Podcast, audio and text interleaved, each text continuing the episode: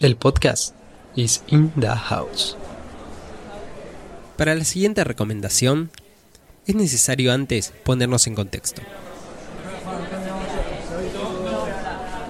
En Japón existe lo que se conoce como kamishibai o drama de papel, una forma de contar historias en los templos budistas que cobró popularidad durante la Gran Depresión, ya que permitía a los desempleados conseguir algún mínimo ingreso. Así que imaginemos esta escena.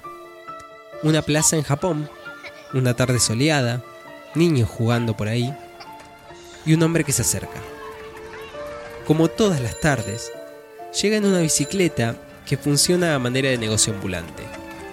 Vende dulces a los niños que comienzan a reunirse.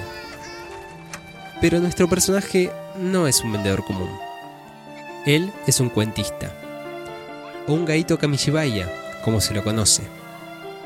En la parte trasera de su bicicleta cuenta con un escenario de madera que utiliza para contar pequeñas historias con personajes de papel. Así que niños, no tengan miedo y acérquense, que la función está por empezar.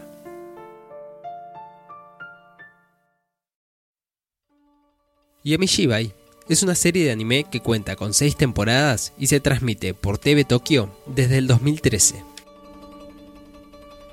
Y si bien por la premisa uno podría pensar que es un producto familiar para ver con los más pequeños, durante la merienda por ejemplo, realmente no lo recomiendo.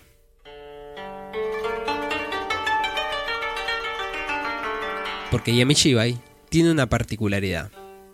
Todos los días, nuestro cuentista nos trae una historia basada en leyendas urbanas de Japón. Sí, Yamishibai es un anime de terror. Y de terror japonés. Son episodios de 3 minutos, suficientes para que la pases bastante mal.